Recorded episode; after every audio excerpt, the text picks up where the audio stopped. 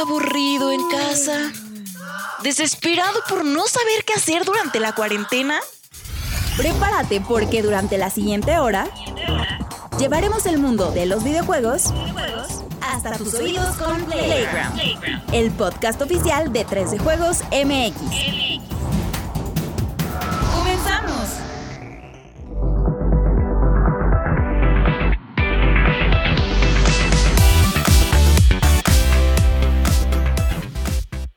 Comunidad de 3 de Juegos MX, ¿cómo están? Bienvenidos a Playground número 30 ya. Y con motivo, como ya empezamos a tener estos, estos complejos, yo creo, ¿no? De, de, de vejez, pues es que tenemos un cambio de aspecto tremendo. Por un lado tenemos al señor Patrick Swayze, aquí, este, o también llamado párroco del gaming. ¿Cómo estás, párroco? ¿Por qué, qué pasó ahí? Hola, Hasta hola. te cortaste el cabello, creo, ¿no? Sí, pues aposté en el último stream de, de Jugando por la Niñez, que muchas gracias a todos, este, llegamos a la Que te ibas y- a bañar. No, pues que, que me iba este, a quitar la melena y la barba y mira, se fue todo. Yo creo que Edith está muy 600. contenta, güey. Supongo. Sí, sí, no, de hecho, hombre, fíjate que ella sí le gusta que de cabello.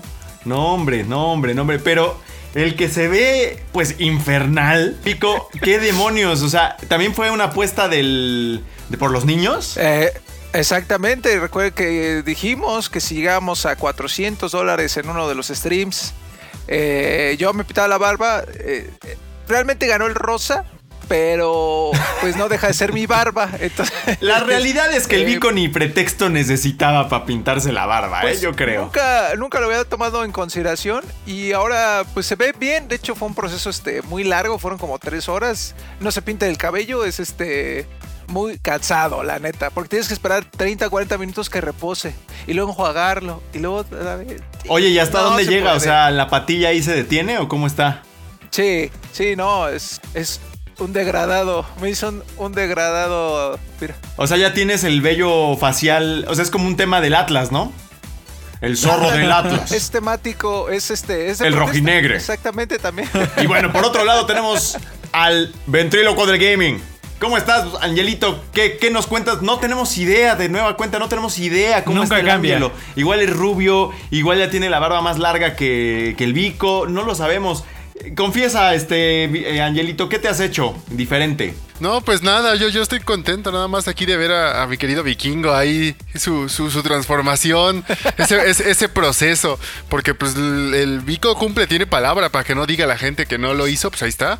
Sí, no, totalmente. Pero es totalmente estilo Vico. O sea, no hay, Sí.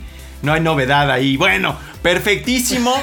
Pero es el Vico. ¿El Vico quién va a ser? ¿Quién se va a pintar la barba? Pues el Vico. O sea, también es el que la tiene, ¿no? La suficientemente. Pero a mí sí yo estoy asombrado con el corte de Clark Kent de Juanencito, ¿eh? Te haría el amor, mi buen Juanen, pero no. Estamos muy lejos. Estamos muy lejos. Bueno, esto es Playground número 30 y con eso arrancamos.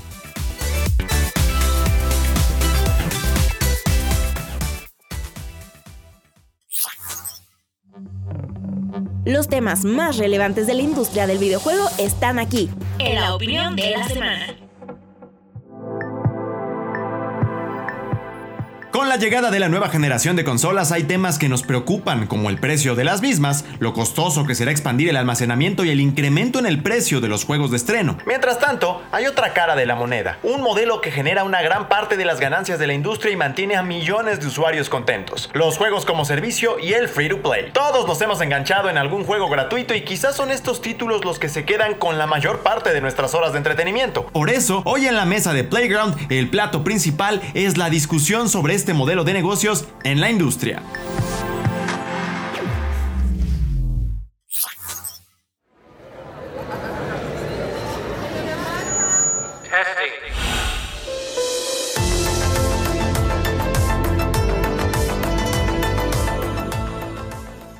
Pues así es, ¿tú cuál estás jugando, mi buen Vico? ¿Qué juego gratuito has estado, has estado jugando o, has, o jugaste recientemente al menos? Recientemente, bueno, eh, Warzone es, es- gratuito, pero creo que los free to play, el origen, y que también yo le entro, es en, en móviles, por supuesto. Y en móviles siempre juego Kingdom Rush, un, un gran juegazo de. Es un Tower Defense, eh, que tiene, de hecho, son cuatro entregas, creo, de si no, si no estoy eh, equivocado. Les recomiendo muchísimo que jueguen Kingdom Rush. Es una cosa maravillosa porque tienes tus héroes, tienes tus torres diferentes, puedes comprar. Y es, ahí va la parte de, del negocio, ¿no? Puedes comprar más héroes o más torres o pociones, bla, bla, bla. Entonces está muy, muy divertido y además la temática es este tipo medieval. Eh, hay magos, hay guerreros, eh, orcos, etcétera, y e incluye muchas referencias a la cultura pop. De pronto está Terminator, aparece por ahí, o aparece el Depredador. Está muy cotorro el juego y es de los que más disfruto. Y eh, evidentemente le he invertido, claro que le he invertido porque ¿cómo no tener ese dragón de fuego? Hijo, pues cómo no, no, claro que lo tengo que tener. Entonces sí es de los juegos que, de los free to play que pues que sí, yo creo que le ha funcionado. Se llama Iron Studio, es la, la desarrolladora. Y pues es un modelo pues bastante interesante, ¿no? Muy interesante. De hecho, hay, hay, toda una subcultura de títulos que son free to play que tú te topas con afuera de este, de este segmento, de esta órbita de juegos AAA y de eh, todo aquello en lo que nosotros nos movemos siempre. Te topas con mucha gente que juega otro tipo de juegos que son gratuitos. Me parece que Dota 2 es también uno de los grandes exponentes de este, de este tipo de juegos. Yo con mis primos a veces platicamos de juegos y de lo que más hablan es de Dota 2, ¿no? League of Legends, por ejemplo. ¿Tú llegaste a jugar también Dota 2, mi buen Angelo?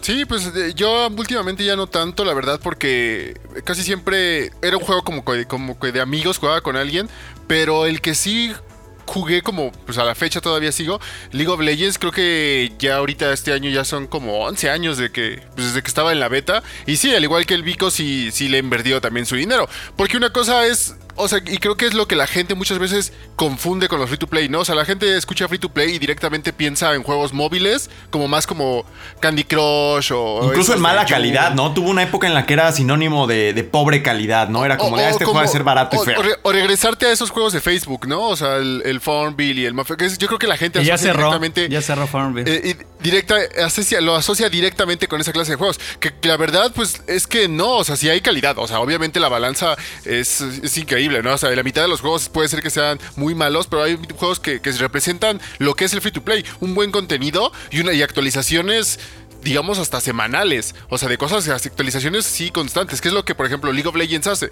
Cada semana va a ah, este, tira un parche o cada dos semanas un parche de modificaciones a los, a los campeones, modificaciones a las armas y todo eso. Y más el contenido, digamos, el, que te cobra, ¿no? Los skins, eh, digamos, los emotes, cositas que cada vez le van metiendo más cosas, distintas cosas. Por ejemplo, Dota también lo beneficia con el hecho de los anunciadores, que los anunciadores te son las voces que escuchas cuando estás jugando el juego. Eh, esas cositas que yo creo que no le hacen, no, no te afectan en el free to, no los hacen pay to win. Y al mismo tiempo la gente se puede clavar de una forma, digamos, sana comprándolo, ¿no? O sea, puedes tú comprar tu, como dice el Vico, la esquina acá, eh, buena de, tal, de tal arma en el Warzone o el operativo, o todas esas cositas que creo que sí le dan un extra al juego sin tener que ser de, uh, este ya trae el, el último campeón, ¿no? Que es así súper roto y nadie le gana, pero le costó 50 dólares. O sea, no creo que esa, esa, es la diferencia con los juegos free to play que sí valen la pena, que pues hay, un, hay varios ejemplos. Y de hecho, bueno, nacen de esta manera un poquitín eh, como que asociados en, ocasiones con la esfera móvil o con, un, o con falta de calidad y demás. Y de a poco se han ido transformando en este gran icono de, los videojuegos que, incluso ya a veces marca la pauta de aquello de lo que se habla en la esfera, en la esfera de los videojuegos general, ¿no? Hoy tenemos el caso de Among Us como un exponente también bastante poderoso. Eh, y también la migración de títulos que están en PC o están en consola y que se pasan a la esfera móvil como una... eh, de forma gratuita. Otro ejemplo que tenemos por ahí es PUBG, ¿no? Que también se pasó a móvil como gratuito y que además expanden, expanden mucho el mercado porque de pronto tienes gente que quizá no jugaba y de pronto ya juega cosas que tú puedes reconocer que quizá empezaste a probar tú en consola, pero que alguien más conoce por su presentación free to play en móvil, ¿no? Entonces parece que se han vuelto toda esta potencia enorme muy positiva y que de algún modo empieza a poner en tela de juicio la necesidad de tener el modelo AAA como lo conocemos, ¿no es así, Juanem? Sí, de hecho. Párroco, te dije Juanem es como muy formal. Yo creo que estoy enojado con mi Así le ha de decir también Edith cuando se enoja. Así, ¿qué pasó, Juanem? En vez de la otra forma que le tenga No quiero ya hablar de eso. Ok, Sí, eh, por favor, este, Juan, dinos. Sí, mira, eh, creo que algo, algo que tocaste importante es este del tema de las masas, ¿no? De, de cómo llegan los juegos también a, a gran cantidad de usuarios, porque finalmente también eso es el origen. Bien lo decía Angelo, muchos a lo mejor pensamos en juegos de móvil cuando pensamos en free to play, y realmente no. O sea, el origen más bien es en computadoras por el problema que existe de la piratería.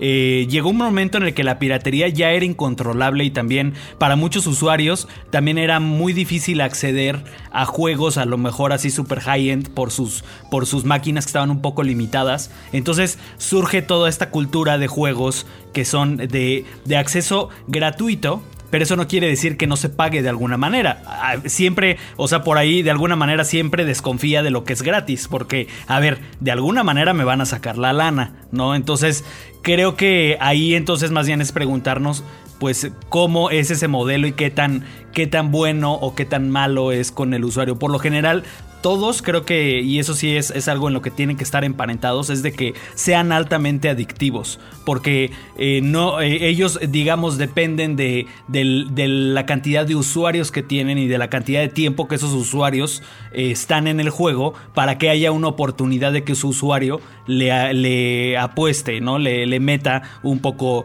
un poco de dinero, ¿no? Entonces, eh, pues bueno, finalmente ese es, ese es el, el nacimiento, o sea, un poco motivados por la piratería, un poco motivados por llegar a las masas y, y, hay, y, hay, varios, varias maneras ¿no? de controlar pues cómo te van a sacar el dinero. Hay muchos, por ejemplo, que te limitan un poquito el tiempo que estás jugando, ah, sí. ¿no? O sea, algunos te ponen, ¿sabes qué? Tienes este número de vidas o tienes esta barra de energía y si quieres más energía, eh, así inmediato, o sea, te esperas a que recargue o paga una lanita para que se te recargue, ¿no? Otros, por ejemplo, también es la publicidad. Meterte anuncios dentro del juego es otra manera de, de financiar y, y otros, eh, otra manera que estuvo muy de moda y que ahorita ya ha bajado este, bastante, pues son las cajas, este, los gachapones, ¿no? De las botín, cajas de botín exacto. que realmente te dan una, un, un, las recompensas, las mejores recompensas tienen porcentajes muy, muy bajitos de que aparezcan para que la gente esté consume y consume y consume hasta que consiga algo. Actualmente ya, eh, digo, los usuarios también no son tontos, empiezan a quejar de, de, de prácticas que sean tan malas con el, con el usuario y no solo los juegos están limitados limitando a darte cosas, eh, digamos, este, solo cosméticas, eh, evitar el pay to win, sino que también ya te dan un poco más de control en que, en que tú pagas por lo que quieres consumir también de esas cosas cosméticas. Entonces ya tenemos, uh -huh. pues, que, que, tú compres directamente una skin o algo, o también el modelo actual más eh, recurrente son los pases de temporada, que los pases de temporada tú pagas, un, es ya una mezcla como con el sistema de suscripción, porque tú pagas una lana por estar, este, eh, teniendo acceso a una temporada completa de, de, re, de recompensas. De contenidos. Uh -huh. Uh -huh. Ahora, este es, es, riesgoso, sí, creo, creo que el riesgo más grande del, del free to play eh, y sobre todo para los mercados jóvenes, que son este, los que pues son, están más propensos a caer en esas prácticas, es, es, es la adicción que te, que, que te genera esos juegos. Yo, por ejemplo, hablaba con un sobrino que que ya a ellos ya no sueñan con una consola de videojuegos, ya no sueñan con Órale. ya no sueñan con, con, ese juego que está en el estante y que a lo mejor cuesta 1700 pesos. Ellos sueñan con ir al Oxxo a comprar una tarjeta de Google Play para meterle monedas a Free Fire.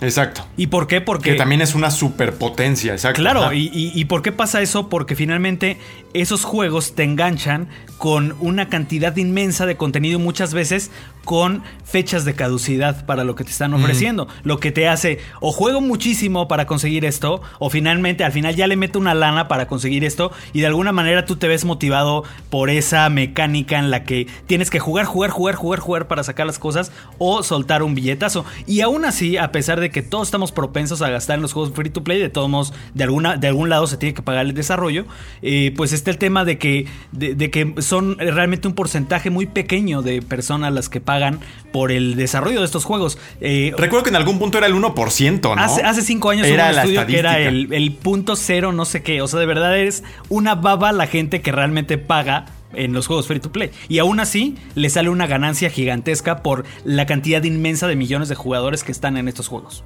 Y todo depende, como dices, pero y hay otro elemento bien interesante, no solamente es la calidad y demás, sino a veces la simpatía de lo que estás creando, como que este appeal pop, pop ¿no? Y hoy vemos, por ejemplo, Among Us, Eh, incluso Fall Guys, que de algún, en, en- en computadora cuesta creo que 180 pesos, pero en PlayStation llegó. Fue gratis con la Fue suscripción. gratis. Ajá. Bueno, entre comillas gratis, porque hay gente que se, se ofende, ¿no? Pero son estos elementos como que muy pintorescos y mágicos, musicales y divertidos a engancharte primero por lo visual y ya después empezarte a, pues ahora sí que ordeñar dinero. Aquí la gran pregunta es, mi buen Vico, y creo que estés listo porque ya preparaste tu trenza de la, de la barba de la, de la sabiduría, mi Vico, exactamente. Entonces yo sé que ya estás listo.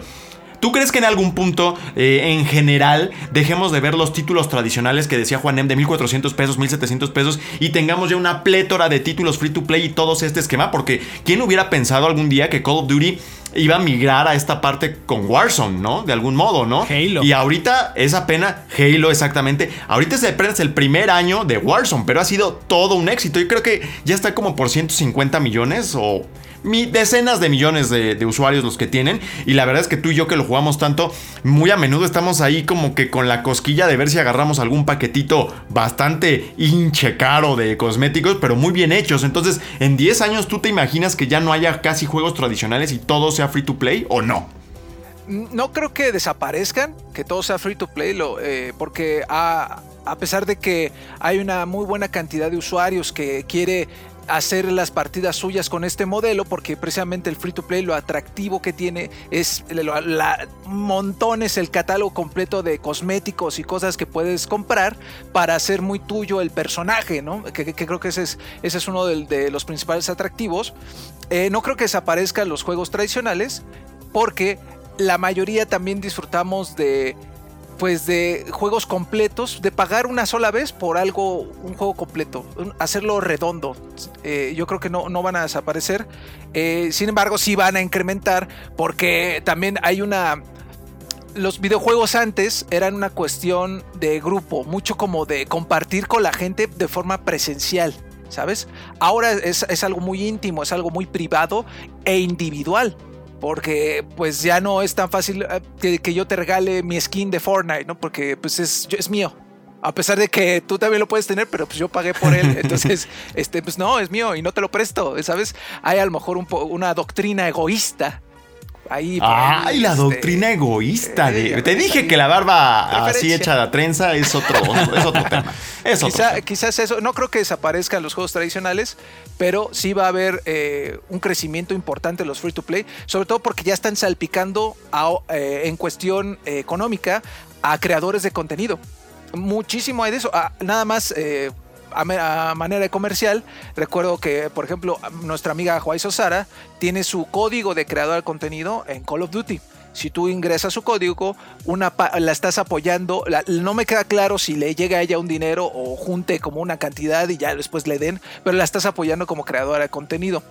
Ya, ¿A qué ya. me refiero? De que ya hay un, una gama laboral en, alrededor del free to play, ¿no? Porque imagínate, Fortnite, el PewDiePie o los que tú, el que tú quieras, esos compas, pues streamean eh, un free to play, ¿sabes? O sea, y es popular y es ahí donde está el negocio, ¿no? Entonces, eh, está interesante el fenómeno, no creo que, que vaya a desaparecer, al contrario, sí va, va a empujar a lo que estamos acostumbrados, que es pagar por un juego completo y lo, va a hacer ay, un chiquito.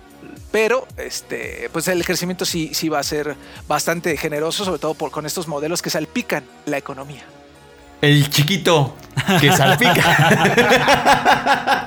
bueno, no va a desaparecer porque además hay otro tema ahí. Eh, los juegos single player no pueden gozar de este tipo de eh, rentabilidad o de monetización de una manera tan accesible como los títulos multiplayer que hoy se están beneficiando tanto de estos modelos, ¿no? Un Fall Guys o el multiplayer de Halo o Warzone son títulos, experiencias colectivas, pero un The Last of Us parte 2 o un Resident Evil 8 o lo que sea no son tan proclives a poder gozar de este tipo de modelos de negocio. Entonces, en ese sentido es donde no lo veo. Pero quizá algunos títulos que tradicionalmente, además de Halo, han sido single player en su esquema multijugador puedan migrar. Y uno de los que más se ha hablado eh, en ese sentido es Overwatch, ¿no, mi buen Angel Orcon? Sí, o sea, incluso la gente cuando anunció Blizzard hace tiempo la, la salida de Overwatch, pues muchos pensaban primero que iba a ser free to play. O sea, pensaron que directo sí iba a ser free to play. Y ya cuando fue evolucionando eh, mientras iba el desarrollo y cuando finalmente salió, pues hubo quejas de, sobre todo de varios jugadores de por qué tendrían que pagar por un juego que digamos podían estar jugando en otra cosa tipo eh, Counter Strike en ese momento, eh, va- va- varias opciones que podríamos decir que eran gratis, que al final de cuentas, pues lo que hizo Blizzard como que vio la oportunidad, que hacer un, shooter que obviamente que tirado hacia el competitivo, pero que pudieran pues monetizarlo de una sola forma, de dos, de varias formas. Uno cobrándole el juego a la gente en primer lugar y después cobrando los, los loot boxes. Y de ahí salieron los skins y de ahí salió todo ese proceso que la gente, pues al final de cuentas sí, sí, sí terminaron, terminamos gastando en ello. Porque al final lo que importa es que Blizzard te lo ponía, ya sabes, el, el clásico, no, pues una caja te, la doy gratis, pero pues cinco te salen en 80 pesos, ¿no? Y ya después, si quieres más, y te salen, o sea, ese concepto de combos de poder comprar de varios y te va reduciendo el precio, pues es lo que atrae a la gente. Y cuando tienes un juego de la calidad como Overwatch, que tuviste que pagar por él y al mismo tiempo te está cobrando, pues sí levanta varias cejas, ¿no? Y mucho, y sobre todo, de ahí como que mencionamos Overwatch porque creo que fue como que el punto en el que empezó y de ahí se tomaron varios juegos que mucha gente decía, oye, pero ¿por qué está bien si lo está haciendo Blizzard, pero está mal si lo hace Electronic Arts? Por ejemplo, con el Battlefront 2 cuando salió, que mucha gente le tiró al Battlefront por lo mismo y todos eran como, oye, pero pues, o sea, Blizzard está haciendo lo mismo, te está cobrando por un multiplayer y al mismo tiempo te está este, cobrando las cajas, ¿no? Te está, to- to- todo es desbloqueable, o sea, ¿qué pasó ahí? Y creo que lo que la gente se quejó mucho era que no, o sea, que nosotros como jugadores normal no vemos son los porcentajes y las probabilidades de que te salgan ciertas cosas. Que ha habido estudios así, este, incluso creo que no sé si en, en- en Reino Unido o si fue cosa de Asia, que, que tienen que salir, o sea, creo que en Asia está tienes que mostrar el porcentaje de cosas, por ejemplo, un legendario. ¿Qué porcentaje te puede salir el legendario? Digamos un 5%, ¿no? Ah, pues ya, por ejemplo, Juanen va a decidir si le va a gastar eh, 100 pesos en a ver si le sale ese 5%. Pero tienes que mostrar, tienes que decir, tienes 5% de probabilidades de que te salga esto, ¿no? Que aquí, pues, nunca lo vemos, ¿no? Por ejemplo, en el, en el FIFA, en el Ultimate Team, pues no sabes el porcentaje de que te salga. Creo que ya se los pusieron, ¿eh? Porque ahora Ah, hice la reseña, sí, seguramente. sí recuerdo que salía abajo ahí ver las probabilidades. Pero no estaban, ¿eh? Creo que no estaban. O sea, y son esas cosas que como que, como dice Juanen, pues son, es, tu, es tu huevito kinder, o sea, no sabes qué te va a salir hasta que estés ahí casi casi, ni, ni como lo hacíamos, ¿no? Que tratabas de ver si que sonaba, a ver si, eh, si, decía- Cierto.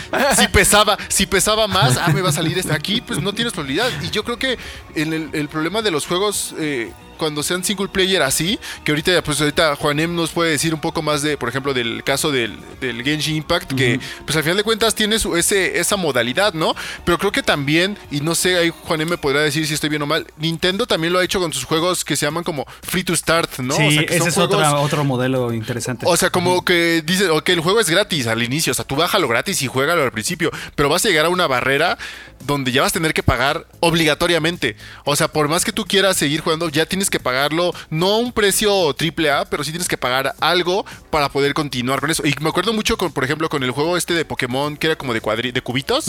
Eh, no, es- eh, me acuerdo que porque yo lo empecé Pokémon a jugar Quest. y llegó un momento donde, ajá, donde ya tenías que, que pagar un poco y después era como de, ok, ahí ya es decisión del jugador, ok, ¿qué tanto, qué tan, qué tanto me clavé, ¿no? Para seguir jugando. Oye, pero a ver, te interrumpo ahí tantito, Angelo. Ajá. De todas maneras, ¿no crees que a un Overwatch le convendría eventualmente pasarse ese esquema? Porque juegos grandes como Rocket League, o sea, no necesariamente es este esquema de, de salvación, porque para muchos es incluso el bote de salvación, de nos está yendo mal en la venta tradicional, vámonos a Free to Play y a ver si ahí rescatamos Destiny algo. 2 se fue al free Es- to play. Exactamente. Pero hay otros como Rocket League que les puede estar yendo bien y de, de hecho tal vez les está yendo tan bien que dicen vámonos ahora a Free to Play porque ya tenemos tan masa de gente que ya no nos sirve tanto el volumen de ventas, sino lo que esa masa de gente va a poder comprar dentro, ¿no? Entonces en el caso de Overwatch, ¿tú no crees que eventualmente les venga bien de todas formas pasarse a ese esquema? Pues yo creo que sí, sobre todo teniendo, o sea, yo creo que ahorita, por ejemplo, con el Overwatch 2, que en algún momento yo creo que va, va a salir, porque pues ya está anunciado, supone que ya están trabajando en ello, pero el problema es que aquí mucha gente lo vio como que uno del juego se veía casi igual, que, que tanto que ofrecían un, un single player, ¿no? Digamos. Yo creo que de ahí, yo creo que eso lo van a manejar. Puedes jugar la versión free to play con ciertas cosas. Y vas a tener la versión que pagaste con skins campaña. o con, con la campaña y todo, justo como lo va a hacer el de Halo. Yo creo que pues varias compañías lo han hecho. O sea, por en su momento, eh, como dices, Team, Fort- Team Fortress era. te lo cobraban. Y hubo un momento donde el Team Fortress se pasó a a free to play para que la gente también lo pudiera seguir jugando. Y el juego ahí está. Y apenas esta semana, la semana pasada, tuvo creo que. No, no me acuerdo bien si tuvo más de 100 mil jugadores al momento. Para un juego free to play que ya nadie juega y que solamente juega pues, una cantidad mínima de gente, tener 100 mil jugadores al mismo tiempo, pues sí fue algo grande. ¿Por qué? Porque sigue manteniendo esa economía de, pues, sombre, por ejemplo, sombreritos, Los una que otra cosa. Y yo creo que pues sí, Blizzard tiene que, sobre todo yo creo que ya que hizo la, digamos, Activision, que ya que hizo la prueba con el Modern Warfare, con el Warzone, ya vieron que sí les funciona. Yo creo que, pues ahora sí vamos a esperar que creo que Blizzard, y, digo, pues, Activision va a dar la orden de, ¿sabes qué? Pues pues, a ver cómo le haces para que el resto de mis juegos y mis licencias, pues vas a tener que meterle algún aspecto free to play, porque...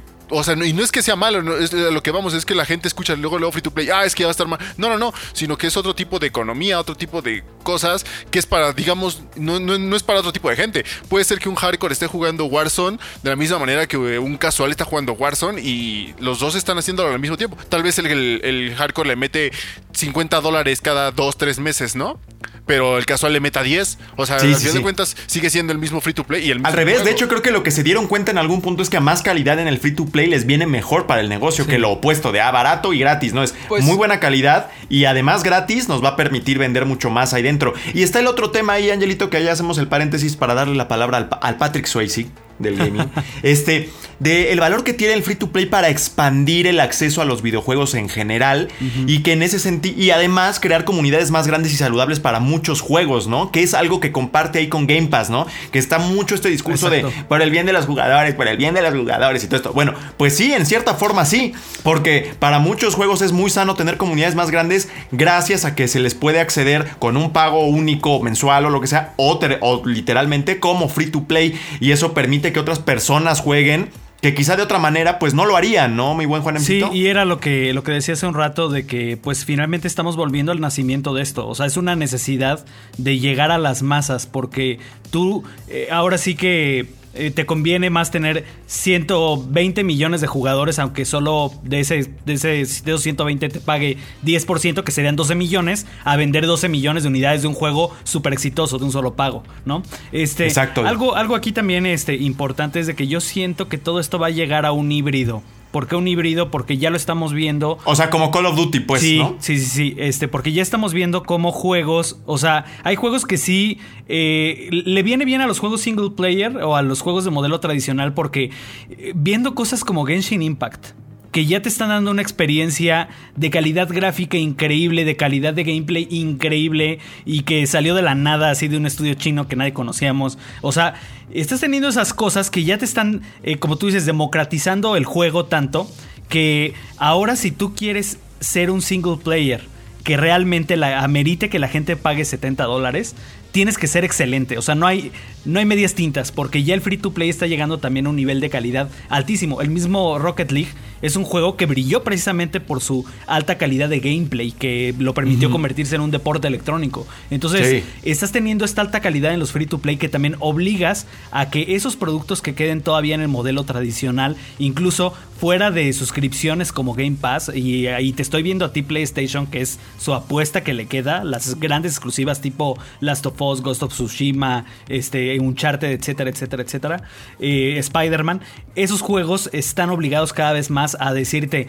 es una experiencia que vale mis 70 dólares sabiendo allá afuera tantas cosas que puedo jugar gratis o un modelo de suscripción en el que yo pueda, pueda pagar. Y finalmente eh, va a haber juegos que están en un como terreno gris en el que eh, sí te ofrecen esa experiencia a lo mejor premium que hay que pagar una campaña. A lo mejor yo siento que las campañas en esos juegos que tienen multijugador y single player van a abaratarse que eh, digamos unos 30 dólares por la campaña y ya tienes este modelo este, de servicio que pues finalmente es, es de acceso gratuito. ¿Por qué? Que Porque- de hecho hasta por eso los estamos viendo desfasados en títulos que originalmente hubieran sido solo single player. Eh, Ghost of Tsushima es uno, ¿no? Sí. Eh, está por recibir este modo cooperativo que en una en otra época hubiera sido algo raro que lo recibiera incluso después. The Last of Us parte 2 va a llegar mucho después también. El- Se a lo mejor este- es un, un, este, free to play, el de, el de Last of Us, el multiplayer. ¿Quién sabe? Puede Y van, van llegando tarde, ¿no? Pero, o sea, sí hay este interés por, por darle esta otra faceta al juego single player para que se pueda monetizar a largo plazo.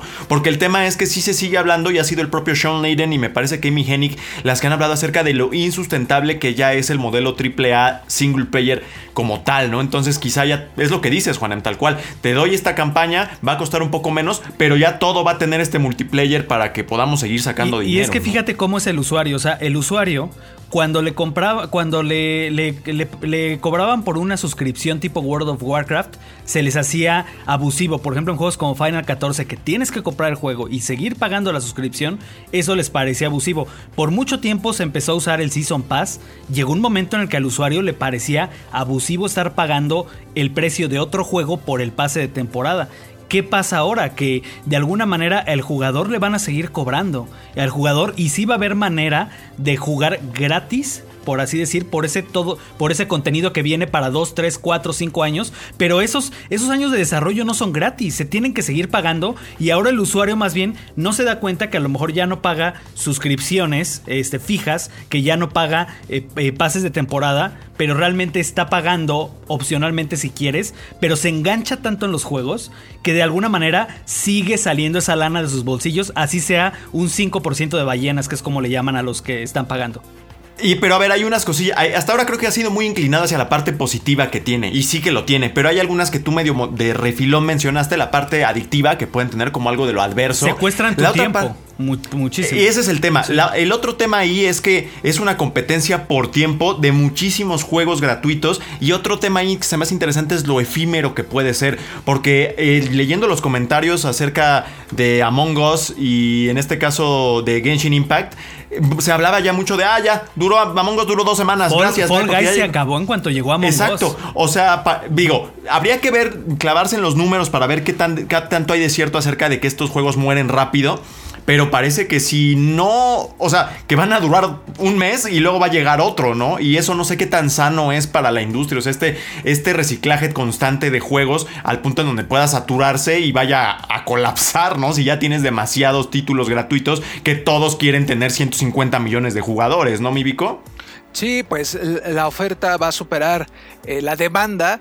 Y, eh, exacto, puede así, ser, quién sabe podría ser, ¿no? Podría ser que eso pase y que nos enfrentemos entonces a pues que cada semana haya una novedad, ¿no? Un juego de novedad, un juego nuevo que sí ¿Dónde queda el valor de cada juego individual y su tiempo y su espacio, ¿no? Tal vez. Exactamente, ya no ya no le dedicas eh, o se pierdan las comunidades, ¿no? Porque se hacen tan efímeros los juegos, tan tan fugaces que podríamos enfrentarnos a eso de que ya no sean juegos que digamos, oye, yo me acuerdo cuando jugué Super Mario 64 que creo que es un juego que, por ejemplo, nos quedó. Ajá, icónico, por ejemplo. Icónico, ¿no? ¿no? Nos está en la mente de todos. Eh, ahora va a ser. ¿Te acuerdas? Ay, ¿cómo se llamaba este juego? El que, que duró dos unos, semanas. Y que era de unos monitos así bien, bien chistosos y que se mataban y que uno era el impostor. Ay, Ah, ya no me acuerdo, ¿no? O sea, le va a restar importancia al trabajo. Podría, también. digo, no lo sé. Es un podría, escenario extraño, ¿no? Podría Ajá. ser. Y como dices, es, ese podría ser un escenario negativo, ¿no? Eh, De algunas, de, en algún sentido, de que le reste importancia al trabajo, a la industria, al, al videojuego en sí, ¿no? Porque esto pues, es un trabajo y no quiero decir que es artesanal, pero casi, casi es una cosa así de que tienes que hacer muy, muy meticulosa. Entonces le va a restar importancia, ¿no? Es como cuando haciendo la analogía del día, eh, cuando vienen eh, figuras de la Virgen de Guadalupe importadas de China y prefiere uno comprar esas porque son más baratas a la artesanía que hizo una persona eh, en Oaxaca, ¿no? De, la Virgen de Guadalupe, ¿no? Eh, podría ser ahí, a lo mejor, este, porque pues dices, pues ya, ¿no? Ya, pues mejor lo, lo, barato, ¿no? Ya el esmero, el esfuerzo y el amor que le puso el artesano al producto, pues ya te, pero ojo, ojo que los free to play vale, ¿no? tienen, tienen amor. Claro, o sea, y tú ahorita claro, lo claro, ves con un Warzone que, que, que sí, por lo que veo que usted está clavados, Genshin Impact, o sea, todo esto que estamos viendo tiene mucho valor. Tiene, tiene, mucho valor. Pero imagínate esta- este escenario completamente negativo y es precisamente en el que es, eh, quiero enfatizar de, pues cada semana uno, cada semana uno, fu, fu, fu. O- o imagínate que lleguemos al Among Us eh, 40, ¿no? En algún punto de la vida. del Que de hecho es lo que acababa 40, pasando ¿no? con uno como Five Nights at Freddy's, que yo nunca supe, porque la verdad es que yo no lo jugué, si era free to play. Pero fue un título que tuvo 36 secuelas, ¿no? O sea, ya había un punto en donde se había Pero, vuelto pero ya es, muy es que ahí, a- a- reseco. ahí creo que hay una, una ventaja del free to play, que es que puede transformarse por completo, porque estamos hablando de un juego como servicio. Y, y creo que el ejemplo más, más claro es Fortnite, cómo se fusiló lo que hizo PUBG, perdón Epic. Pero ese, esa tendencia que puso PUBG del Battle Royale, eh, Fortnite al principio, bueno, que este, muchos seguramente lo sabrán, pero no era un Battle Royale y no era así. Era No, otra cosa. no, no, no. Se fusiló. Era un juego como de Tower Defense raro. Sí, ¿no? o No sea, sé pero era otra hacer. cosa. Entonces agarran el free to play y así como mudó al free to play, Fortnite se puede convertir en otra cosa si el día de mañana ya el free to play no es y se va a seguir llamando Fortnite porque son servicios. Yo creo que más bien ahí a donde va ahorita, si ya se rompió las suscripciones, si ya se rompieron los pases de temporada, yo creo que la siguiente, el siguiente gran, gran, gran revolución de estos juegos debe ser qué tanto respetan tu tiempo como jugador, porque yo como usuario este, actual, a mí me daba mucho miedo entrar a Genshin Impact porque yo digo, es que yo ya tengo, eh, por ejemplo, Sea of Thieves, que es un juego que me encanta y que solo le puedo dedicar ese, a ese juego porque si no, no voy al corriente de lo que va saliendo y así. El Brave Exvius, ¿te acuerdas de Brave Exvius? Es que también acuérdate, ahorita te- Puedes eh, estar que en una el Vico- cosa o dos El Vico, cosas. lo que dice el Vico es real, ¿eh? O sea, ¿quién se acuerda de Brave Exvius? ¿Te acuerdas de Angry Birds? Que digo, no, creo que no era gratis, pero de todas maneras, ¿quién se acuerda de Angry Birds de todas maneras? O sea, y eso fue hace poco. Y, lo- y- y además. eh, ¿Quién se va a acordar de Among fue tal Us, que no? hasta películas hubo, ¿no? Porque hay dos películas, pero como dices, ¿quién se acuerda de Angry Birds? Si no salen en los tazos de sabritas, ni quién Pero se yo creo que ahí es donde los juegos tienen que empezar a ser más respetuosos del tiempo del usuario para que el usuario también tenga chance de probar varias cosas. Porque a mí como usuario ya me da miedo entrar en uno de estos juegos y no, y que me guste y no tenga el tiempo de jugarlo o que, o que descuide otros juegos de este tipo que ya estoy este, eh, trabajando, ¿no? Pues sí, así es, mi buen Angel Orco, ¿algún comentario extra? Pues yo creo que otra parte que beneficia totalmente a los juegos free to play, y solamente eh, manejándolo como por encimita, porque ya sería un tema más importante, es que, por ejemplo, el hecho de que varios juegos multijugador y que son free to play, pues están destinados totalmente a buscar el área, digamos, de los eSports. Como que buscar distinto. Que al final de cuentas, eh, haciendo investigación y haciendo todo y viendo todo alrededor, pues es mínimo la ganancia que tienen las desarrolladoras cuando le invierten a los eSports, porque es bastante difícil. Uno, o sea, puedes crear tu ambiente eSports, tu ecosistema, pero que la gente se clave y que la gente pues empiece a conocer, digamos, a los jugadores y todo eso, y gasten mercancía y todo eso, eso es muy difícil. Y al final de cuentas, vean la, la- cómo le fue, al, por ejemplo, a Overwatch con la Overwatch League. Pues, o sea, la gente que ve el Overwatch League es bien poquita. Que si lo y se suponía que iba a ser toda esta revolución, ¿no? Y todo y el que- estaba que muy Iba a ser más que el fútbol, ¿no? Casi, millones, casi. De, millones de, de dólares el poder entrar, construir tu equipo y pues al final de cuentas quedó así en lo mínimo. En cambio, eh, eh, League of Legends ya va para su... Este es la eh, su mundial número 10 y sigue creciendo y la gente le sigue metiendo y ahorita se vuelve algo bastante grande que a mí se me hace, la verdad siempre se me ha hecho como bastante pues digamos como que erróneo compararlo, los números. Así, la gente va, va a tener los números de, ah, viste que la final de League of Legends tuvo más personas que el, que el, Super Bowl. Pero pues al final de cuentas es un ecosistema distinto. Aquí las al final de cuentas, cuántas personas que están viendo la final de League of Legends y todo, en verdad le están invirtiendo en jugar League of Legends. O sea, puede ser que tú solo lo juegues y no le has metido ni un solo peso y pues eso a qué le sirve a Riot, ¿no?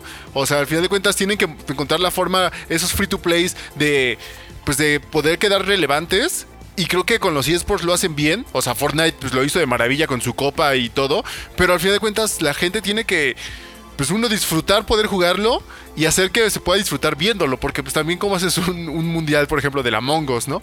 O sea, Estaría genial, ¿eh? La verdad, ¿no? Es O sea, pero, por ejemplo, hay gente- acabas de decir. Ah, ah, Juegos o sea, Olímpicos de Among Us. Juanem que lo ha visto en los streams, a la gente le gusta ver el Fall Guys, ¿por qué? Porque es divertido, o sea, y todo, y justo el, eh, el día de mañana que salga la nueva temporada, Va, va a eh, pues la gente va a regresar, ¿por qué? Porque también hay gente que no lo que no lo compró, no lo puede comprar y todo, y yo creo que eso es lo fundamental también en los free to plays, que al mismo tiempo de que sea entretenido jugándolo se ha detenido que lo puedas ver, porque pues también el universo de los streams pues está súper pesado, que es lo que decía el Vico. O sea, la gente que no puede comprar los juegos, pues se divierte viéndolos. Y eso es a donde dice, bueno, tal vez si le ahorro y si le meta, o si, le, si, lo sigo viendo y si, si le invierto ahí a mi streamer favorito para que lo siga jugando. Y que creo que ahí es otro punto importante. Pero ya también sería como que clavarnos en un, en un universo pues infinito con los eSports, pero creo que para cerrar yo creo que como dices, sí tiene cosas malas los free to play, las, adicciones y todo eso, y las historias de terror de gente gastando también eh, miles de dólares en, cartas del,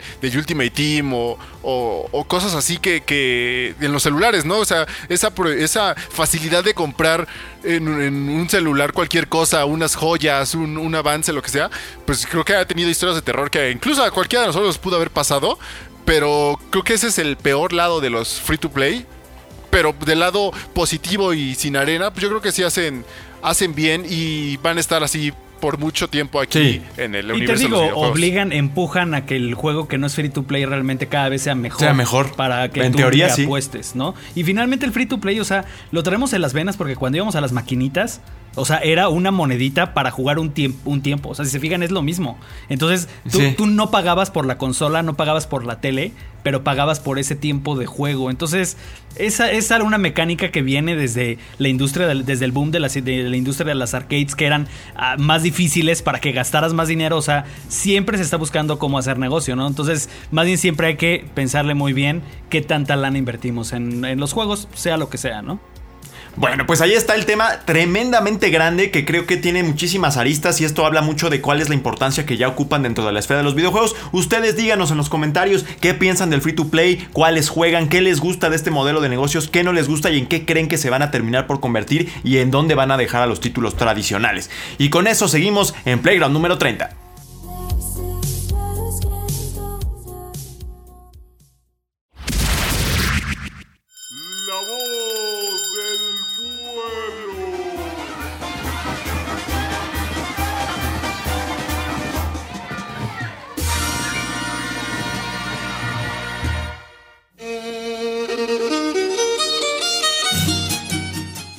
Tema del crunch en la industria de los videojuegos no es una novedad en Playground. Hace unos meses en la recta final del desarrollo de The Last of Us Parte 2, hablábamos de lo que pasó en Naughty Dog. Hoy el tema vuelve a ser tendencia porque CD Projekt Red está en el momento más duro de la producción de Cyberpunk 2077, puliendo todos los detalles de cara a su estreno que implicó para los desarrolladores días extras de trabajo en su rutina cotidiana. Hoy es turno de la comunidad de opinar sobre qué les parece el crunch como una práctica recurrente en gran parte de las grandes producciones de la industria.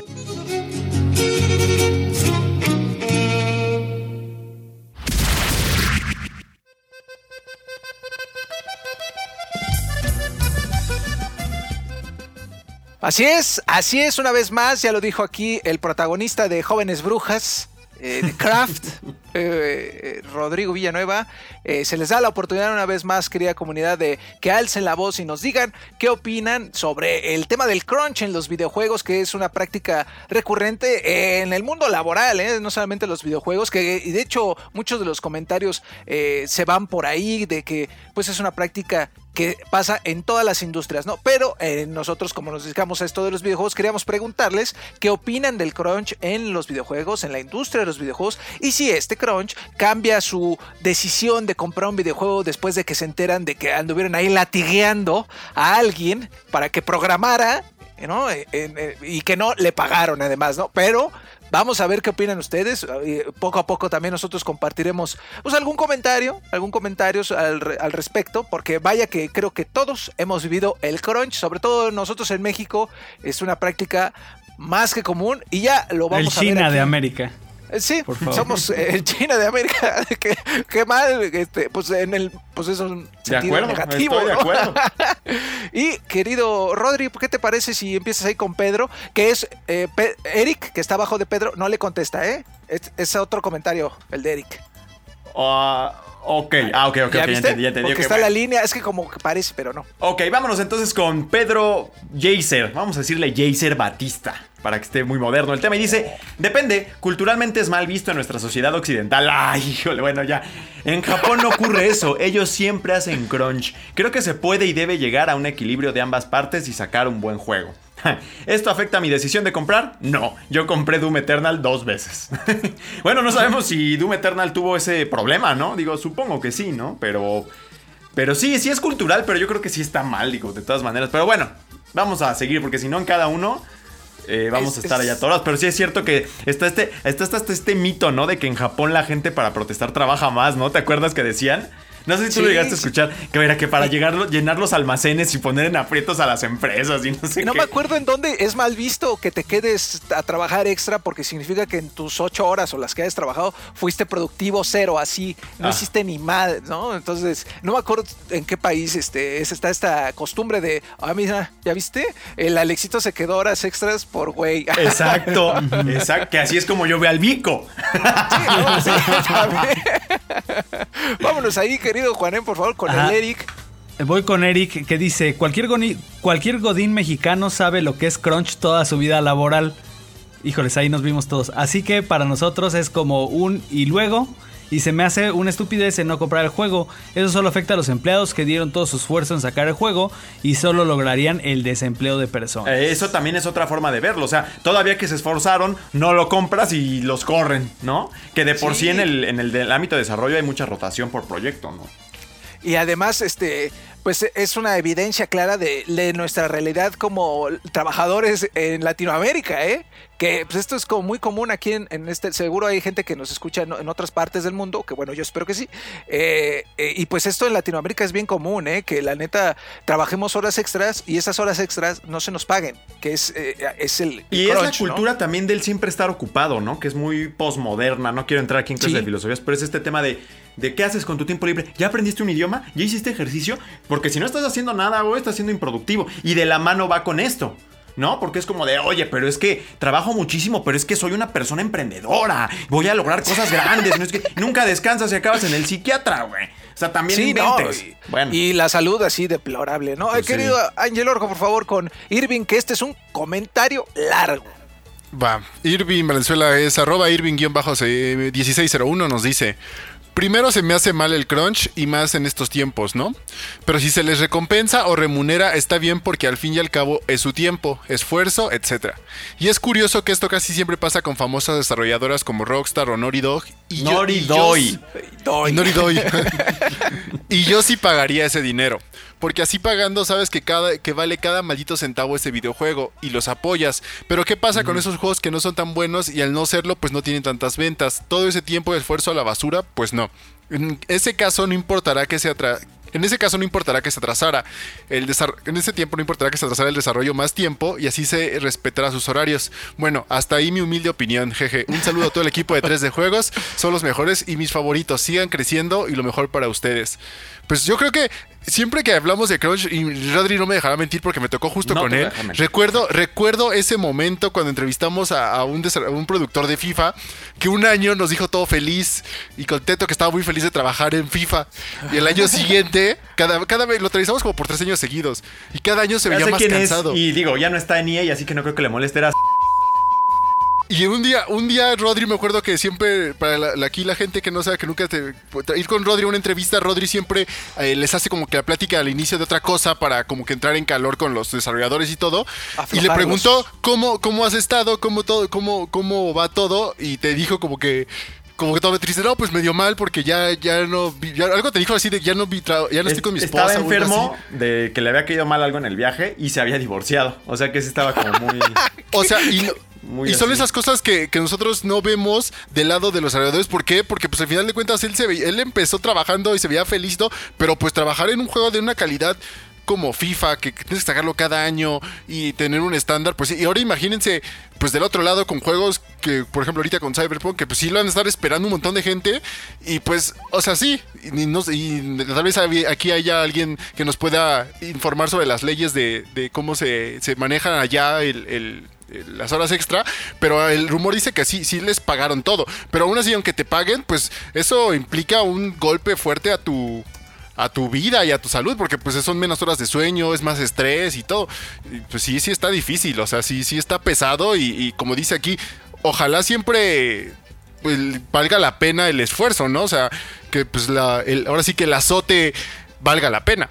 Sí, no, no, no, no, es pues una pues es una cosa tremenda, pero sí les pasa una factura muy, muy dura. Lo hemos visto también en. eh, fue BioWare, ¿no? Donde también salió a la luz que traen una bola de problemas por, por crunch. ¿Qué, qué otra empresa había tenido esto hace poco? Porque ya son todas. Pero sí, bueno. pues Naughty Dog. Rockstar siempre ha estado, pero como que. es- y, es- y creo que es el. el- Ah, ya sé qué el- punto el quería, ya sé qué punto quería hacer. Está, sí está este tema de tener estos principios, de ser una persona de muchos principios y decir yo estoy en contra del crunch, no me gusta que a mí me lo hagan y no lo compro, ¿no? Y lo entiendo. Y lo entiendo y no lo puedo del todo criticar. Pero el otro tema que yo he visto es que muy poca gente se pone a reflexionar cuál es el costo mental que tiene eh, estar rechazando todo aquello cuya producción puede implicar una, un dilema ético-moral. Porque en ese caso prácticamente no podrías comprar nada. Nada. Claro. Tu ropa Sí, ¿no? es- seguramente lleva a explotación de alguien en algún lugar. Tus tenis, tus electrónicos, sobre todo los electrónicos taza de China. café. O sea, no podrías hacer nada, nada, nada. Y eso es también insano mentalmente. Entonces ahí No, hay y lo que, y lo que decían, por ejemplo, de, la de la cultura en México laboral, o bueno, en la- quizá en toda Latinoamérica, del, del crunch en todos los ámbitos, pues finalmente cualquier persona que está haciendo un, un contenido, un- una prestación de un servicio, pues está cronchando, entonces no hago ya nada, porque a todo el mundo están explotando. Pues, Ajá. Sí, sí, sí. Se, vuelve ahí un círculo. Eh, pues yo me voy rápidamente con el de Oscar Sumaya, que dice, el crunch, de ser necesario, no es malo, mientras sea remunerado de acuerdo a la ley. Si se aplica en la recta final es comprensible, mientras no se abuse de él. Y creo que no afecta la decisión de nadie al comprar el juego. Y si fuera así, sería una persona de cada 100 mil que venda. Y le agrega ahí el cuoco.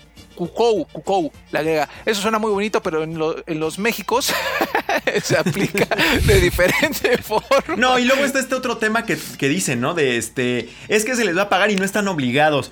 Por Dios, güey. Todo mundo sabemos que cuando hay eso, no estás obligado, pero estás obligado. Todo Sí. mundo lo sabe. si lo rechazas, te van a terminar corriendo. y si no te la cobran ahorita, te la cobran después. O sea, eso es una ingenuidad, la neta. O sea, también. Sí, Pero bueno. y que a lo mejor allá sí, sí les paguen, o sea, que digan, o sea, lo vas a hacer a fuerza, pero sí te voy a pagar. O sea, Que es lo que era ¿no? medio rescatable de lo de CD Projekt Red. Que ahí su problema fue que es el tema también de que tienes que tener cuidado cuando estás alardeando de algo que no, de esa agua no he de beber. Porque con CD Projekt Red el tema fue que hablaron demasiado de que eso no lo hacían ellos. Y luego. Y pues de- y con Jason Schroeder, ¿no? Que, que fue el, El que inquisidor. dijo, Tiene un libro. con él. Tiene un libro sobre eso, el Bloodshot and Pixels 1, y, Y, ya y ahí se viene el supone 2. que, que el 2, ajá, que es más de Ahí eso. viene ¿no? el 2, entonces el- están o sea- documentadísimos esos casos. Sí. Y nada más como para agregarle aquí este más eh, leña al fuego, recuerdo que cuando en Blockbuster eh, sí estaba el esquema de horas extra, pero tenías que juntar 48 horas extra para que te las pagaran. Ah, o sea, 47 ya no. 47 tamborcito. Ah, no, no, no, no. No había escuchado tamborcito. Ahí, Rodri, con el IRFCON. A ver, permíteme, porque estaba viendo acá a ir con overall, ¿no? El señor Tigre. Dice, una mala práctica, no solo en esta industria, en muchos lados más. Incluso con pequeños comentarios como, ¿a poco no le puedes dedicar media hora más a salir tarde de tu trabajo? Así se hace aquí y si no te gusta hay muchos más esperando. Cosas de ese tipo que son más comunes de lo que pensamos. Así que prefiero que se tarden más en sus desarrollos a que utilicen estas prácticas. También es total y absolutamente cierto. Es que está totalmente introyectado en la cultura ya. Al punto en donde ya tu mente no te permite ver que está mal, sino que es lo opuesto. Tú estás mal por no sentirte. Me acuerdo que una vez hablaba con un amigo y me decía, ¿qué onda? ¿Cómo, o, ¿cómo está? Le decían, pues cansado, ha habido mucha chamba y pues luego hay veces que cuando hay tanta chamba, pues no me gusta. Y me dice, claro, a nadie le gusta trabajar. Pues sí, a nadie le gusta trabajar. O sea, Aunque yo- trabajes o sea, de lo que te gusta, a es mí me cansado. gusta, exacto, a mí me gusta, Sí. pero igual no lo haría en este volumen, ¿sabes? Si tuviera un millón de millones de dólares, o lo haría un día sí y un día no. Es la verdad, o sea, por Dios Sí, santo, claro. ¿no? Esta otra cultura de que, de que a mí me encantaría en este volumen y más, por Dios, y esa es la que hace que se perpetúe este maltrato en muchos casos, ¿no? Sí, definitivamente este el, el sadomasoquismo, el masoquismo laboral, ¿no? Es como masoquismo laboral. Sí, dame más trabajo. Pues sí. Ah, cambiamos ahí de plataforma y empezamos con los de Facebook, querido Juanem, con Jorge, Jorge Lara. Vamos con Jorge. Dice, yo trabajé en Bodega Horrera, ahí el crunch es, eh, el crunch es en serio. Los siete días de la semana y en tiempos jornadas de 24 horas sin pago extra. te pases. El ejemplo va el que riesgo a la nadie... salud ahí. Sí. El ejemplo va que, que nadie deja de ir eh, a esas tiendas porque se explote a sus trabajadores. Veo a los videojuegos igual, lo que importa es el resultado. Yo creo que finalmente eh, también, también como, como consumidores eh, somos parte a lo mejor de- del problema. ¿Por qué? Porque yo me pongo a pensar ahorita de la tienda. Pues tú cuando llegas a una tienda, a lo mejor si está tirado, si no está bien acomodado, si eso a lo mejor tú, no vas a regresar. Y ahorita, por ejemplo, pensando en los videojuegos, eh, ¿cuánto, por ejemplo, nos quejamos cuando hay un juego que lleva, eh, no sé, ocho años en desarrollo y todavía no sale. No, esa cosa nunca va a salir. Este. eh, y la gente se empieza a quejar y, y- y dice, no, este, este desarrollador es un desastre porque cuántos años se tarda. Este. eh, y, y- y- pero ah, cuando, cuando sí entregan a tiempo. Ah, no, el crunch. O sea, no sé. Creo Sí, que. siempre hay, hay una co- campechano, ¿no? También el otro Sí. tema ahí son los calendarios, porque finalmente tú podrías decir, bueno, Cyberpunk que lo atrasa en un mes, pero ya no puedes. ¿No? Porque ya pasó el Black Friday, porque ya pasó el Buen Fin, porque ya no puedes. O sea, eso es lo que también genera los calendarios tan, tan pesados que, que imperan en la. En esta y yo creo que en todas las industrias. ¿no? Hay gente Sí, no. encargada, o sea, los productores se encargan de eso, de que las producciones no tarden una eternidad y que de que lo- los recursos se inviertan como debe de ser para obtener un resultado. Entonces, es, es una mezcla ahí de muchas cosas, la verdad. No, imagínate si le, cae, si le hubiera caído otro retraso al Cyberpunk para evitar el crunch. Uy, no, quién sabe cómo lo hubiera recibido. pierdes gente. acciones. Es que es el capitalismo, mi Vico. Yo la Sí, verdad soy sí. bien capitalista, pero sí hay partes que digo esto Que está, es no chale. ¿no? Sí, sí, no, no. sí, sí medio dices, chale. Ahora sí me chale pongo tu barba roja con cabello negro. Ahí sí. Con- eh, síguete ahí, este, querido Ayelorco, con, eh, con eh, ese, el que sigue. Cied- Cedric Logred. Algo así. Dice, pienso que depende de la empresa que lo haga. Si lo hace Bugisoft o Activision es una práctica mala, ya que sacan juegos todos los años. Pero si lo saca Rockstar o en este caso Sleepy Red, creo que sí vale la pena, ya que son juegos que están en la cima y sería un orgullo trabajar las horas que hagan falta para completarlo. Claro, pero con el pago extra que es debido.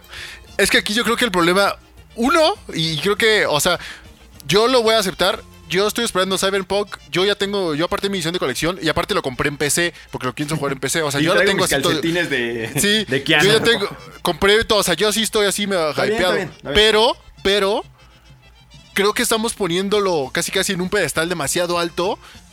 Y en una de esas, si no cumple las expectativas de todos, y con esto me refiero casi casi a si no saca más de 90 en Metacritic, la gente se le va a dejar ir y este va a ser el punto importante. Deja eso, hasta pierdan bonos y no sé qué. ¿no? Va a ser, no puede ser que tanto crunch, tanto tuvo esto para que no, no- no les haya gustado a la gente. Y de ahí se va a venir así, y de ahí va a crecer una ola así y una ola, se va a venir así toda la arena, porque al final de cuentas, queramos o no, este punto del crunch siempre ha existido. Pero últimamente, y pues mucho fue porque el Jason Schreier empezó a sacar sus notas y todo, creo que se ha hecho más popular y mucha gente lo conoce más. No me vas a decir que el Naughty Dog en el primer Last of Us no hubo crunch. Sobre Ah, todo teniendo en cuenta que, que estaba llegando a final de generación como con el Last of Us y todo. O sea, incluso yo creo que Nintendo una que otra vez la ha tenido. seguro. Seguro, Pero todo. que se hable, que se hable, pues es distinto, ¿no? Y aquí como dice él, es que si son empresas que sacan una cada, cada cierto tiempo juegos, pues no, más bien es como que de todas, ¿no? O sea, yo creo que si lo hace Activision, todas formas es malo. Si lo hace Rockstar, lo hace pues Aparte, es malo. ajá. Aparte aquí O sea- este, ¿cómo? Eh, este que es Cedric. Cedric, dice, no, estaría orgulloso. Pero es que tú te imaginas haciendo horas extra una semana.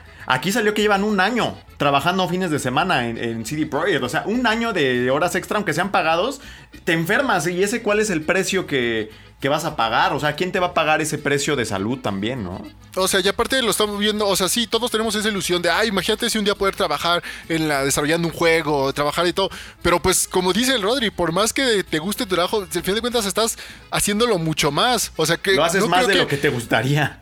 No creo que la parte y la parte aquí que no estamos nombrando, o sea, muchos se imaginan al desarrollador acá, ¿no? Te- programando o el animador, pero todo, o sea, un juego, y yo creo que sobre todo la parte ya final de, de Cyberpunk, que es puro eh, testing, Testing. QA, Ajá. yo creo que, y se ha visto mucho y se ha hablado de que esos son a los que menos les conviene a la hora de hacer crunch, porque el- el- son los que menos les pagan, no tienen buenos contratos y todo. Los de pero Q&A, como, los de Q&A, ¿no? Ajá, es como que nadie habla de eso porque pues es la parte casi casi que a nadie le interesa, ¿no?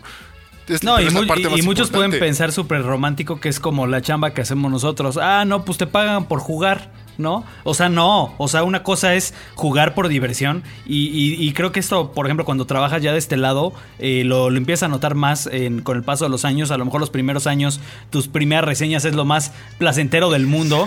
Pero conforme pasa el tiempo, es muy cansado de que vas terminando un juego, vas terminando una reseña y te cae otra reseña gigante encima. O sea, sí es agobiante. Y así los chicos que hacen testing, jugar cinco o seis veces el mismo juego para, para detectar todos los errores. errores y eso. Es que, es que no estás jugando por gusto, estás jugando por trabajo. Y jugar Y por trabajo es muy pesado, de verdad, es muy pesado, es estresante, te cansas, te duele la cabeza, te agobia, o sea, no es tan romántico como muchos pueden pensarlo.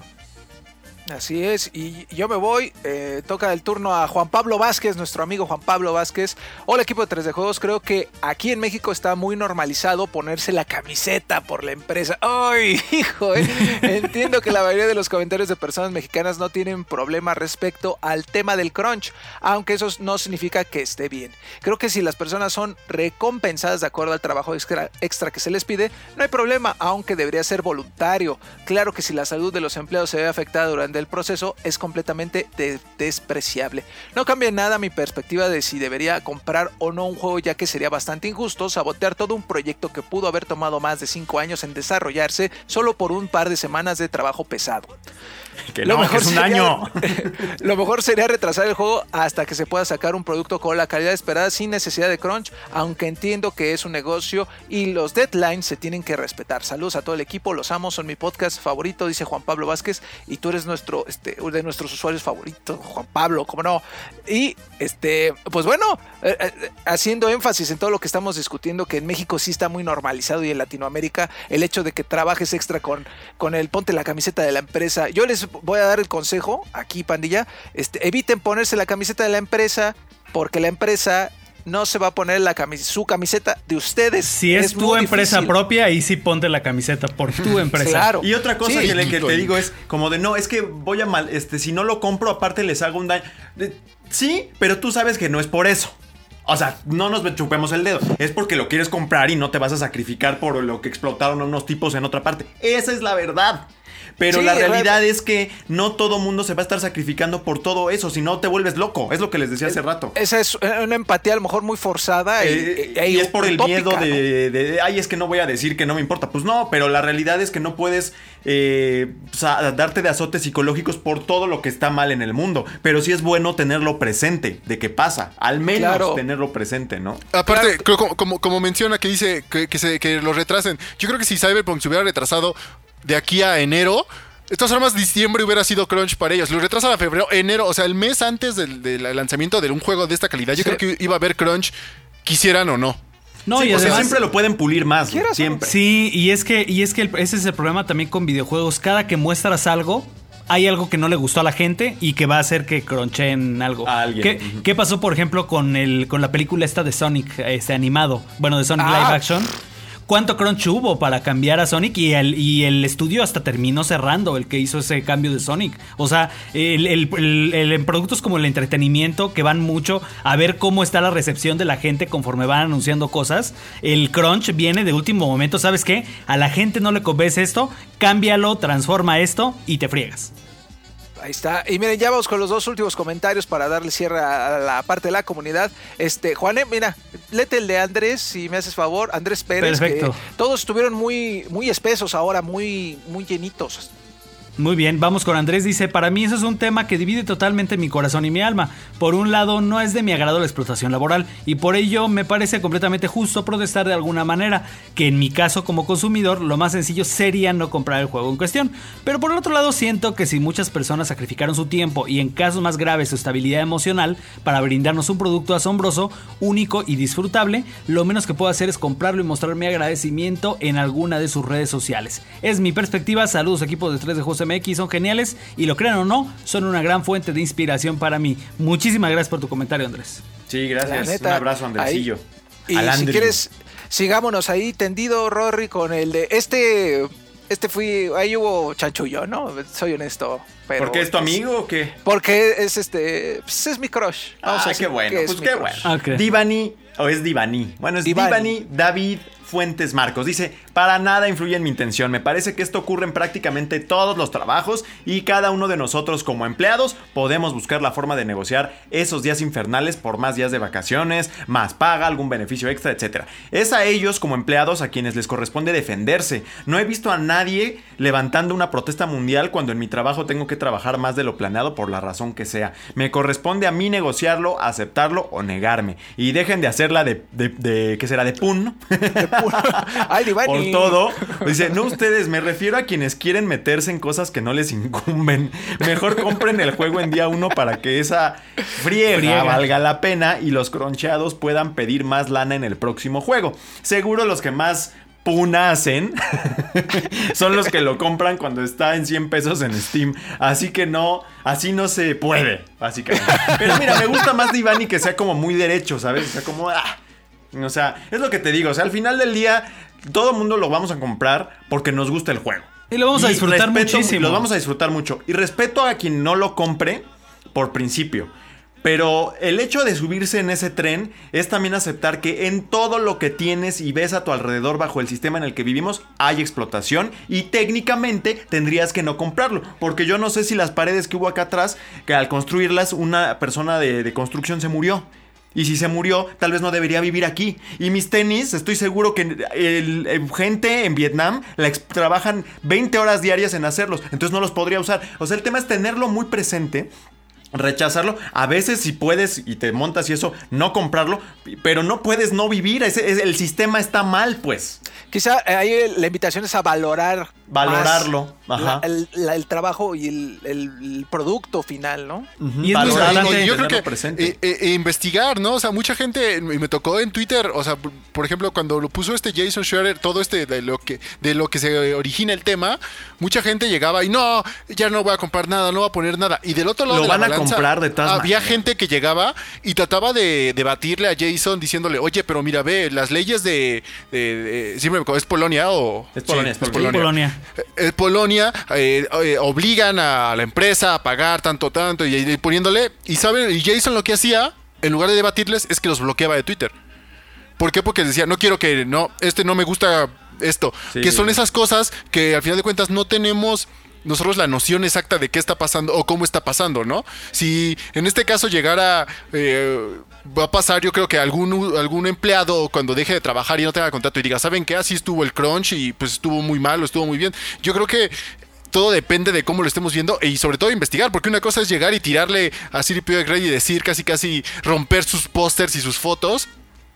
Eh, Y el otro lado investigar tanto la, la- la opinión y el artículo que escribió Jason, como el otro lado pues investigar qué están diciendo los desarrolladores, eh, tanto que trabajan en Projekt como otros que no trabajan eh, en la empresa, pero que trabajan en la industria, que te pueden decir, ¿sabes qué? Sí, sí hay crunch, pero que me hayan pagado bien o, o- o me pusieron un seguro extra, pues me ayudó mucho, ¿no? O Y algo sabes, así. digo, vivimos una época en la que también la ventaja es que se puede hacer lucha nada más por, por manchar la reputación.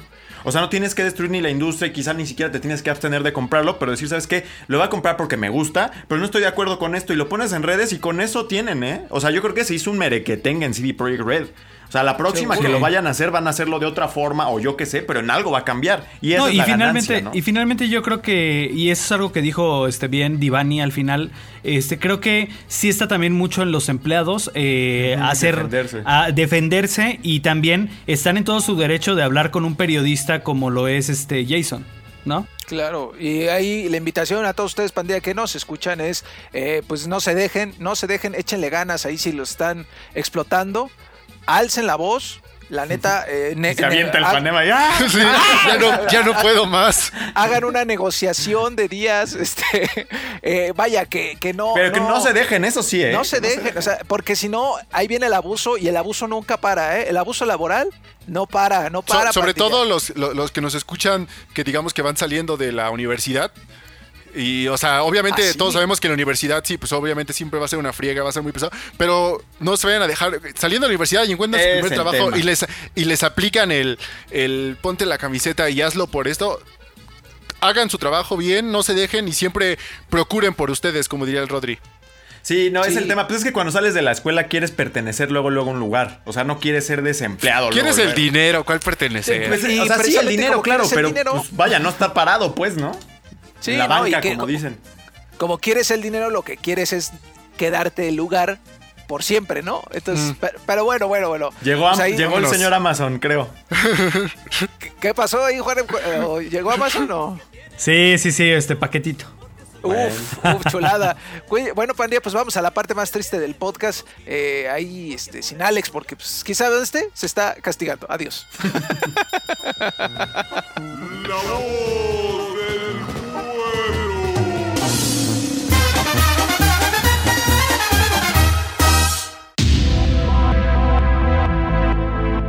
Y bueno, es así como llegamos al final de una emisión más eh, de Playground, agradeciendo, ya son 30 los episodios, de verdad, muchas, muchas gracias por todos sus comentarios, por toda su retroalimentación, díganos qué les gusta, qué le agregamos, qué le quitamos, siempre estamos al pendiente de todo lo que nos eh, dicen. Y seguimos teniendo un montón de contenido. Rodri, esta semana hay rápido y jugoso. Esta semana y rápido, la pasada se les dijo que pues por el tema de FIFA no se podía. Muchos no se Les ofrezco una disculpa, pero bueno, es que FIFA es este un, es una reseña importante del año por el número de personas que están interesadas en este juego y que se, que se ve reflejado en los views de ese video. Entonces, pues se le dio prioridad, pero volvemos a lo, a lo regular esta semanita. No, y es que la semana pasada hubo un montón de reseñas, eh, digo, aprovechando para, para, para hacerles el comercial, estuvo Star Wars Squadrons que le tocó este. Angelito, a mí me tocó Crash, a ti te tocó FIFA, entonces, eh, y ya, ya vamos a entrar a esa temporada en la que posiblemente, eh, pues nosotros siempre hacemos las cosas este, bien derechas, este, y por eso siempre les vamos a decir, ¿saben qué? Esta semana estamos muy, muy ocupados en las reseñas, aguántenos, ténganos tanta paciencia, y, este, y siempre va a haber de todos modos contenido en la página, ¿sí o no, Angelito? Sí, pues vamos a tener, este, pues ahora sí que mientras más se acerque noviembre, pues va a significa no solo las consolas, sino todos los juegos que traen, que vienen con ellas, ¿no? Y pues, pero Pues por lo mientras está el contenido, como dice Rodri, rápido, eh, el podcast, en caso, en caso de que pase algo extraordinario, pues ahí el vikingo se los hará saber en, en todas las redes existentes que existen. Así es. Me gustó mucho, me gustaron mucho los temas de hoy, sobre todo el del crunch, eh, muy interesante. Muy, bien. Muy bien por la persona que los escogió. Muy bien por Alex, eso, eso, eso, eh, la participación de Alex. que Muy bien, Alex, sí, muchacho. No, gracias a Alex. ¿Qué que- pasó ahí, eh? Que seguramente. A ver, ya les diremos en el siguiente. Que le sea la comunidad la que, de- que concluya qué fue lo que pasó. Sí, que a dónde se fue. Alex, que nos digan qué está haciendo Alex en este momento. Así porque, como pues, le desapareció. atinaron en el anterior, que por Alex fue que eh, hicimos doble intro. Gracias, Vico. Ay, No, gracias a ustedes, amigos. Siempre un gusto, un placer, un orgullo estar por acá. Este, recuerden seguirnos en todas las redes sociales, no lo olviden. Ahí Instagram, ya estamos en TikTok, pro- ya, o sea, ya es, ya es un hecho de que van a ustedes encontrar contenido bonito ahí en TikTok. Nada más den, den chance, pandillas, que es, es complicado, es complicado, pero ya va a estar ahí el contenido. Ahí nada más este, comentarles que en estos momentos que estamos grabando, Xbox este, publicó una imagen que decía Xbox México, eh, algo increíble el 9 de noviembre. Se viene algo increíble el 9 de noviembre, no sabemos más al respecto en este ¿Qué se momento que viene, mi estamos Vico? grabando. Pues el Vico no, porque no supo qué era.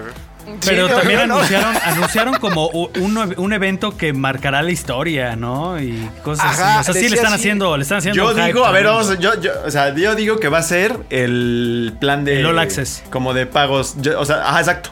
Quizá Te no lo basamos con tu, con tu factura Telmex Aquí- por un año y medio y todo Aquí incluido. el asunto es quién se va a aventar esa bronca de los financiamientos. ¿Qué, qué tiendas? Telmex. Electra, este, Telmex. Claro Shop. Telmex, ¿no? este, Coppel. Coppel. Claro Shop, que claro, no, no compren ahí porque está, está como el triple de caro. Pero bueno, es este con cargo a tu recibo, ¿no? Si no es eso, que Ta- es? También, de, de ya igual manera, justo ahí en los comentarios de lo de Xbox, eh, vi ahorita que alguien ya puso que. ¿Se acuerdan que en toda Latinoamérica no había preventas? Se supone que. eh, No, en Colombia sí. Anunciaron que en Argentina ya va a empezar. En Argentina ya van a tener preventa. Que, que regresamos entonces, no sabemos qué esté haciendo el Tease Xbox, porque. Pues, pues en Argentina sí va a haber. O sea, no sé si están así como paulatinamente, pero. Pues en una de esas, no, no, o sea, creemos, no creemos más bien que sea evento, así que no se emocionen por las circunstancias que está pasando todavía, no creemos que haya Es un que evento. hacer un evento presencial ahorita les vendría durísimo. Sí, no, en el, FanFest no va, no. El Xbox FanFest que pues, es anual, no. O sea, Ahora a lo, mejor, imagínense. a lo mejor una versión online que, que haga Xbox ellos así. Ah, eso puede ser. puede ser. Pero así que piensen que un evento donde ustedes puedan ir y agarrar casi casi el Xbox, no, no, no creo, ¿eh? O imagínense un ajuste de precio, ahí salió sigue ya a bajarle el precio a la memoria. Sí. Imagínense. Ah, sí, sí, cómo no. Imagínense que otro ajuste de Otro precio. bajón de precio, no, Híjole, ahí sí ya sería este win-win. Bueno, de, todos modos ya es- ya es win-win para Xbox. Pero pues, imagínense. Ahora, ahora sí, como es el chicharito, hay que pensar en cosas fregonas, ¿no? Exacto. Y pues va a haber, de qué va a haber sorpresas, va a haber sorpresas. Y pues bien por Xbox que pues le dé lugar a una región que siempre ha apoyado eh, bastante. Y pues enhorabuena por los fans de Xbox. El China de América que decía alguien. En el China de América. Muy bien. Bueno, pues con esto despedimos Playground número 30. Yo soy Juanem y nos escuchamos la próxima semana. Bye bye. Saludo a los remaches. Muy bien.